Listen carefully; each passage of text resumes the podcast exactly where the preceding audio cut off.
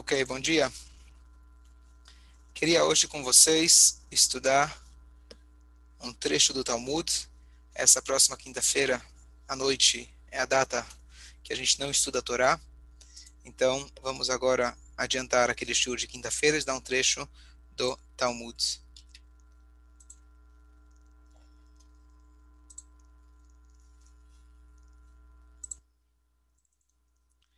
Pronto, aqui estamos.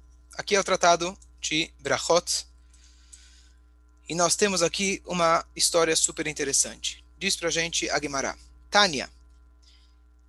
Foi ensinado em uma braita que Rabi Yossi disse: Certa vez eu estava andando no caminho, ao longo da estrada, quando entrei nas ruínas de um antigo edifício abandonado, entre as ruínas de Jerusalém, a fim de orar.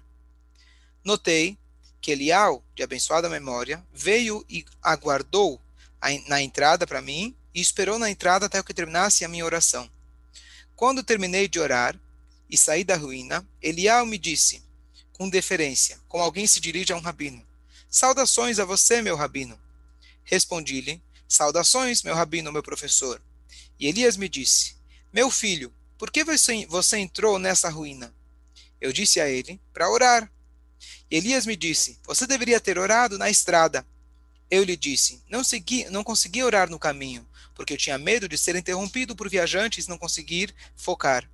Elial me disse: Você deveria ter recitado a oração abreviada, instituída justamente para tais circunstâncias. Então, vamos explicar o que a gente está lendo aqui. Aqui estamos lendo do Rabiossi, sábio da época talmúdica, e ele estava no meio do caminho e ele entrou numa ruína. Jerusalém, infelizmente, tem bastante ruína. E ele foi lá e ele entrou para rezar. Ele fez a reza, se era Shacharit, se era Mincha. E o Eliyahu Anavi ficou esperando na porta. Não é todo mundo que tem o, o, o mérito de poder ver Eliyahu Anavi. E ele então esperou, Eliyahu Anavi ficou esperando. E assim que ele saiu, o Eliyahu Anavi cumprimentou ele e perguntou o que, que estava fazendo. Ele falou, estava rezando. Ele falou, por que você não rezou no meio do caminho? Ele falou, rezar no meio do caminho, lugar que as pessoas passam, poderiam me atrapalhar. Ele falou, bom, se vão te atrapalhar, você poderia ter feito uma reza mais curta. O que, que é essa reza curta? No Sidur azul do Jairo Friedlin tem essa reza, não é todo o Sidurim que tem, essa tefilá se chama Ravineino. Ravineino é uma reza onde a gente faz uma amidá resumida. Ela não é popular, graças a Deus. Consegue me ouvir? Minha internet não está muito boa. Dá para ouvir? Dá para ouvir bem, não? Está cortando um pouco, mas dá para ouvir. Mas... espera, eu vou, eu vou ligar aqui no meu Zoom, no meu celular, peraí. Ele corta, mas aí, gente tipo, adianta tudo e dá para ouvir, mas está cortando. Ah, peraí. Dá para ouvir, agora? agora? Tá, tá melhor, tá melhor, tá melhor. Peraí.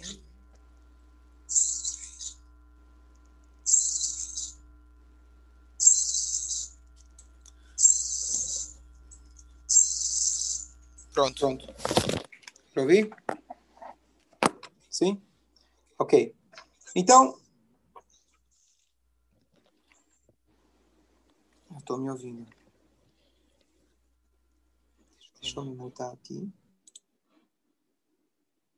Dá para ouvir? Sim? Dá, dá.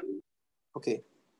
Então, ele estava no... Então, qual que é essa tefilá? Essa tefilá é uma tefilá resumida, aonde a gente resume as 13 brachot intermediárias.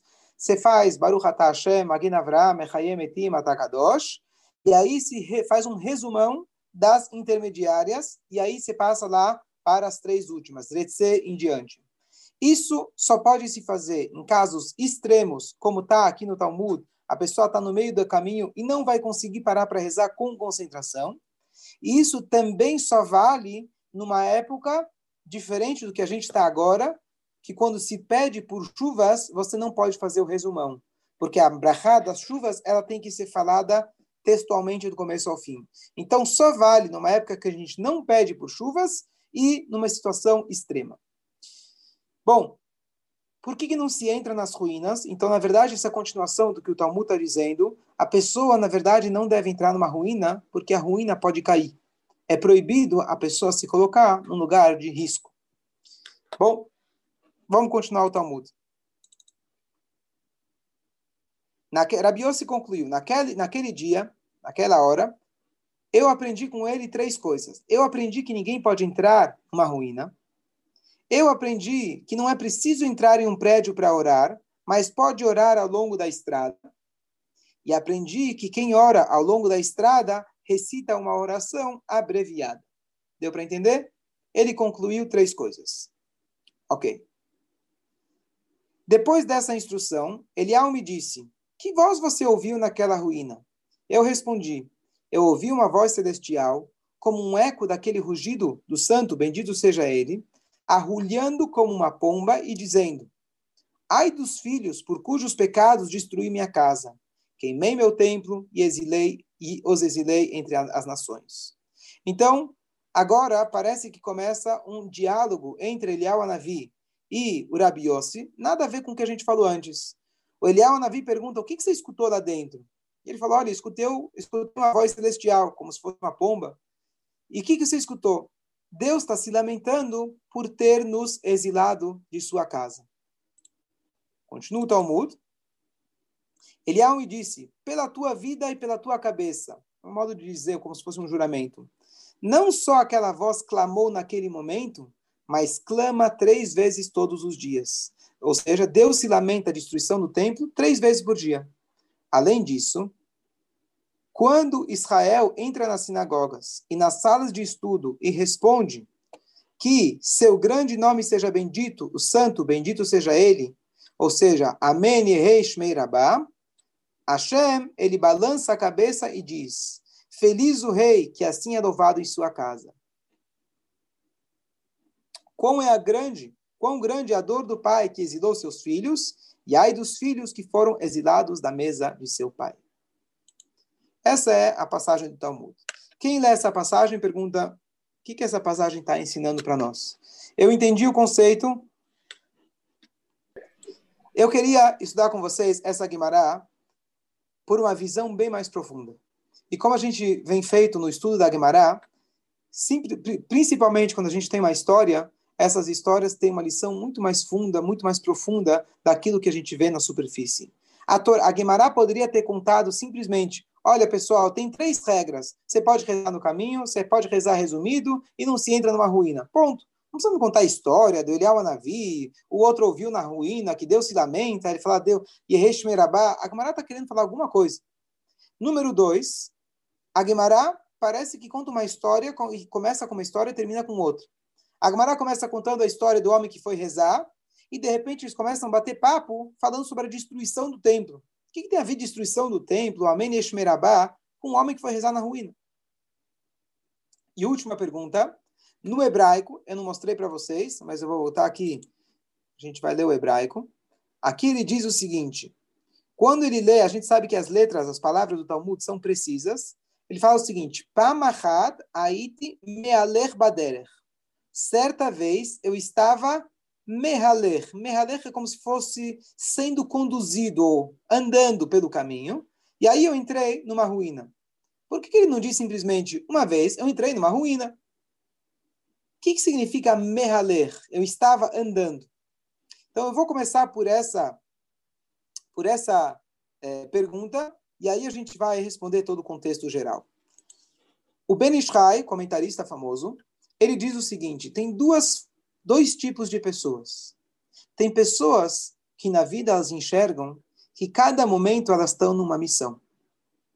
Tem pessoas que enxergam que cada momento elas estão correndo para o próximo. As pessoas que não têm um objetivo na vida, não enxergam um objetivo, toda hora eles estão spilkes para querer saber quando que é a próxima viagem. Chega na viagem, ele quer saber aonde é o hotel. Chega no hotel, ele quer saber onde é a sauna. Chega na sauna, ele quer saber aonde é o quarto que já está cansado. Chega no quarto, ele quer saber aonde está a televisão. Ele liga a televisão para assistir o país de onde ele veio. Isso é pré-coronavírus, tá certo? A pessoa nunca sente que ela se assenta no lugar onde ela está. Ela está sempre correndo para outro lugar. O objetivo está sempre em outro lugar. Esse, esse tipo de pessoa, o Talmud usa uma linguagem mais corriqueira que é Ovrei Drachim. Over é aqueles que passam pelo caminho. Tem pessoas que não só no caminho da viagem, mas elas passam pela vida. Elas enxergam a vida como algo passageiro, não no sentido que a vida é passageira e eu tenho que aproveitar a cada minuto. Contrário, a vida é passageira, eu tenho que deixa eu aproveitar essa vida material enquanto dá, porque daqui a pouco vai acabar e eu não vou conseguir aproveitar de tudo. E a cada momento ela está procurando outro tipo de prazer, outra coisa que vai incentivar ela, é, é, que vai é, é, é alegrar ela e assim por diante. O Baal Shem Tov ensina para gente, baseado no versículo Me'ashem mitzadei gaver konanu, de Deus, os passos do homem são guiados. Nós falamos todas as manhãs, Deus prepara os passos do homem, que às vezes você pode estar no carro, como a Débora está aí no carro, e você pode dizer, bom, eu estou no carro para chegar em outro lugar. O carro é um mal necessário. Eu estou na fila ou estou no trânsito, é um mal necessário para eu chegar onde eu quero. Não. Se eu estou no carro, se eu estou na fila, se eu estou no trânsito, se eu estou numa, numa viagem de passagem, cada momento eu estou aqui para uma missão maior. Cada instante.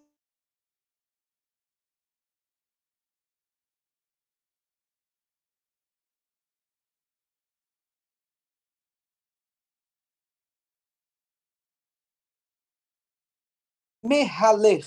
Mehaler é está sendo conduzido ele entende que em cada momento ele está sendo conduzido. Está dando para ouvir? Em cada momento, sim?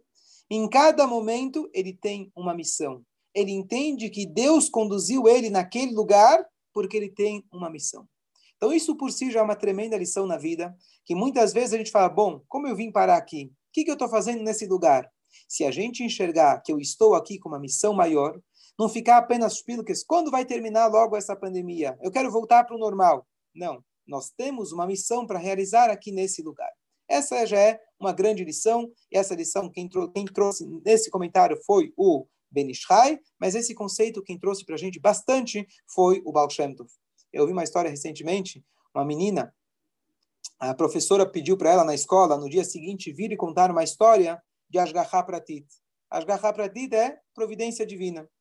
Ela foi para casa, começou a pensar, aonde foi a última vez que eu fui num lugar, que encontrei alguém, que justo quando eu estava, quando eu estava, encontrei a pessoa que eu precisava, etc. E ela foi conversar com o pai. O pai falou, olha, eu tenho uma história muito boa para você de para ti. Você chega amanhã na escola e conta. Hoje de manhã, eu abri meus olhos, eu falei Modeani, fiz Netat Yadayim, me vesti, me lavei e vim para a escola. Tá? E aí, cadê a parte impactante? Não, é isso, Ashgaha Pratit. Asgarrar para ti não é quando apenas teve um milagre fora do comum, que você encontrou alguém. Você acordou de manhã, você abriu seus olhos, isso é asgarrar para ti. Isso significa uma pessoa que ela é mehaler baderer. Ela está sendo conduzida no caminho, ela entende que cada momento ela tem uma missão naquele momento, naquele lugar, naquela família, naquele espaço aonde ela está, fisicamente, emocionalmente, lá ela tem uma missão naquele momento. Estão comigo? Podemos continuar? Ok. Sim, sim. Ok. E aí, agora vamos para uma explicação. Quem traz essa explicação é um comentarista chamado Marin, Mari Ibn Haviv. Ele é autor de é, um, um, livro clássico, na verdade, de comentários é, tipicamente de Agadot, de história. E ele traz para a gente o seguinte: ele fala o seguinte: na verdade, toda essa história tem uma camada mais profunda. Qual é a camada mais profunda dessa história? Essa história está contando para gente a nossa história. Vamos voltar e reler toda essa história. Uma vez eu estava sendo conduzido no caminho. E eu encontrei uma ruína. Qual ruína? A Guemará fez questão de dizer que era a ruína de Jerusalém. E eu entrei na ruína de Jerusalém. O que, que significa entrar na ruína? Conforme essa explicação mais profunda. Entrar em hebraico, nichnas, também significa se intrometer. O que, que você está entrando na minha conversa? O que, que você está se intrometendo? Então, ele, nichnas, ele, entre aspas, se intrometeu sobre o conceito das ruínas de Jerusalém. Em outras palavras, ele começou a questionar Deus o motivo das desgraças, o motivo da ruína de Jerusalém, da destruição do templo e o motivo que a gente está no exílio. Ele começou não apenas rezar, que a gente sempre deve rezar para Deus, apressar a Geulah, mas ele queria, ele queria entrar, se intrometer, entre aspas, no campo divino e tentar entender o motivo das desgraças. Por que você faz isso com nós? Por que a gente está no galut? Por que a gente está numa ruína? Ele foi lá e rezou. Elial Anavi apareceu. Quem é o Elial Anavi? Elial Anavi é o homem que vai responder todas as perguntas. Quando o Talmud ele tem uma pergunta que ninguém sabe a resposta, o Talmud responde com uma palavra-chave que se chama teiko, que é o acrônimo das palavras Tishbi Yetaret Kushiot Veibayot. Tishbi, Eliyahu Tishbi, vai responder todas as perguntas. Então, quando o Mashiach chegar, vai ter fila. Você vai chegar e perguntar para ele, por que eu não consegui pagar minhas contas? Por que fulano aconteceu isso com ele? Ele é o homem que vai responder não só as perguntas talmúdicas, mas ele vai responder para a gente tudo. Então, quem foi que apareceu? Claro, Rabi Yossi estava no nível espiritual que não precisava esperar Mashiach chegar. O Eliel Navi ficou lá esperando ele na porta. E ele foi rezando, rezando, e quando ele terminou, ele vai lá e abre uma conversa. E o Eliel fala para ele, por que você entrou na ruína? Quem te pediu para você entrar na ruína?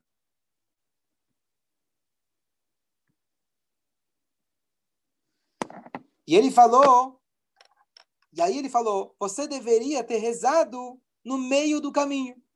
O que, que é o meio do caminho? Agora a história se conecta muito bem. Tem pessoas que elas enxergam que nós estamos sempre no caminho, nunca enxergam um objetivo. Então, o Elial Navi falou para ele: você está querendo chegar num objetivo. Mas Agmará começou contando que o Rabi Yossi era uma pessoa que enxergava o objetivo em cada coisa. Então, ao invés de você sentar e questionar Deus o porquê das desgraças e o porquê da destruição, você deveria aproveitar os momentos que ainda estamos no caminho da Geulah, nós ainda estamos num lugar que não é protegido como uma casa, como a ruína no caso, não é um lugar fechado e protegido, mas lá no caminho você poderia ter rezado. Ou seja, aproveita os momentos de dificuldades para você poder rezar para Deus. Independente se a solução já apareceu. Aí ele diz e fala: peraí, eu estou com medo que os viajantes, as pessoas que passam pelo caminho, as pessoas que passam pelo caminho, ou seja, aqueles que não enxergam a cada momento uma missão, eles vão me atrapalhar. Ou seja, o galuto é muito bonito. Tá bom, você está me dizendo que o galuto eu consigo rezar para Deus enquanto Mashiach não chegou. Dá para fazer muita mitzvah. Mas você tem muitas coisas no meio do caminho que atrapalham a gente. Num sentido geral, se pode dizer, são outras pessoas que atrapalham a gente, pessoas que não enxergam qual é o objetivo na vida, ou essas outras pessoas podem ser nós mesmos. Os nossos pensamentos que passam para a nossa cabeça, que o tempo todo estão correndo, estão saindo, do, tirando a gente do nosso objetivo, tirando a gente do nosso lugar, e aí eu não consigo rezar. E o que, que o Elial Navi respondeu para ele? Para isso eu tenho uma solução você poderia ter feito uma reza curta. Uma reza curta, isso é já uma explicação que eu estou elaborando. Reza curta, a gente pode é, é, é, expandir esse conceito para várias outras coisas. A minha reza hoje em dia, eu posso comparar com a reza de Eliel Anavi? Eu posso comparar a minha reza com os sábios da época do templo? Claro que não. O meu tefilino eu posso comparar com os grandes sábios e mestres? É claro que não. Eles tinham muito mais concentração, muito mais tempo, muito mais proximidade de Deus, tinham o Beit HaMikdash. Então a minha tefilá é tzara, a minha tefilá é curta. A minha, a, a, inclusive, a maioria das muitas mitzvot eu não consigo nem cumprir. Então o número de mitzvot também é curto e limitado. Então o que você quer que eu faça? O Elial Navi deu para ele a dica. Faça uma tefilá tzara. Ainda que seja uma reza curta, curta em concentração, curta talvez em nível espiritual, curta em tempo, mas faça. Você está agora fazendo algo que lá atrás eles faziam no Beit HaMikdash, com o Korban. Mas você tem uma reza que os sábios fizeram para você. Eles já vislumbraram o que iria acontecer no futuro e eles fixaram uma reza para essa situação. Não existe uma situação onde você não reza. Ou você reza de um jeito, ou você reza do outro, mas continua valendo como reza. Existe uma reza curta. Existe a gente fazer uma mitzvah no nosso nível espiritual. E agora um acréscimo meu, talvez ela é curta em tempo, em quantidade, mas ela não é curta em qualidade. Porque quando você está no caminho, e apesar da dificuldade de pessoas estarem passando e eventualmente te atrapalharem de rezar, que nos aniquilaram que, ou nos provocaram. Tem outros pensamentos que nos provocam. Tem os povos ao nosso redor que eles nos influenciam. Mas mesmo assim eu consigo rezar? Opa, isso é muito importante. E agora a gente entende a continuação. Sem essa explicação, você não entende a continuação. Fala, o que você escutou lá dentro? O que tem a ver com o que eu escutei lá dentro? Só um instante. Agora a gente tira as três conclusões. Eu aprendi que não se entra na ruína. Entrar na ruína é perguntar para Deus por quê. A gente não faz a pergunta por quê. A gente faz a pergunta para quê. Por que a gente não faz? A gente faz a pergunta qual é o meu objetivo nesse momento. Por que Deus fez isso? Isso não cabe a nós. Número dois, eu consigo rezar mesmo no caminho. Eu, eu, tenho a obrigação de rezar mesmo quando ainda não cheguei no objetivo final. Número três, apesar de ser curta em quantidade, ela pode ser, ela pode ser grande em qualidade. E aí a gente entende a continuação.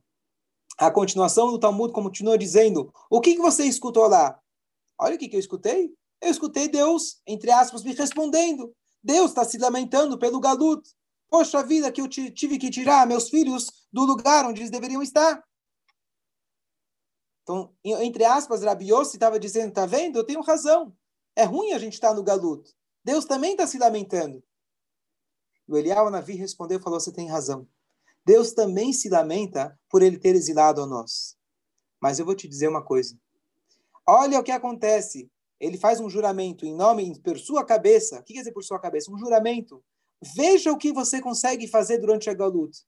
Durante o Galut, na época do Beit HaMikdash, não haviam sinagogas. A sinagoga era o templo. Mas hoje em dia, cada vez que você vai na sinagoga e responde uma única frase, Amém, Yehei Shmei Rabá, olha quanto prazer você consegue fazer para Deus.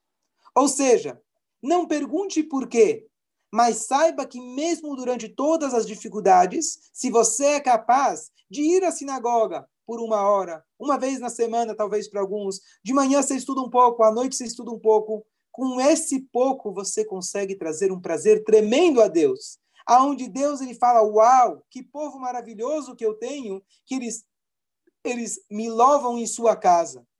É isso que a gente consegue no Galut. Então, essa, essa Guimarães, na verdade, está contando para a gente o segredo para a gente ter a resiliência, mesmo em momentos tão difíceis. Pode ser que estamos em, em momentos onde a, gente, onde a gente sente que a gente não está em casa, a gente está no meio do caminho. No caminho você não tem a estrutura, você não tem proteção, você não tem privacidade, você não tem aquele contato direto com Deus, único. Você está no meio do caminho. Diz para ele, Elial Navi, mas se com tudo isso você faz uma mitzvah, uma pequena frase, Amém Neshmerabá, você tem, você é grandioso em qualidade, mesmo que ainda não em em quantidade. E aqui a gente conclui, Deus ele termina se lamentando e ele fala: "Que pena que eu exilei meus filhos". Ou seja, cada vez que você faz essa mitzvah durante o galut, você realizou o para quê? Você realizou aquele objetivo de Deus. E se a gente é, é, coletivamente concluir essa esse objetivo divino, Deus termina se lamentando e logo ele vai dizer: venham de volta para a minha mesa, vamos voltar para Jerusalém e que seja reconstruído em breve. Amém. Eu tenho que descer.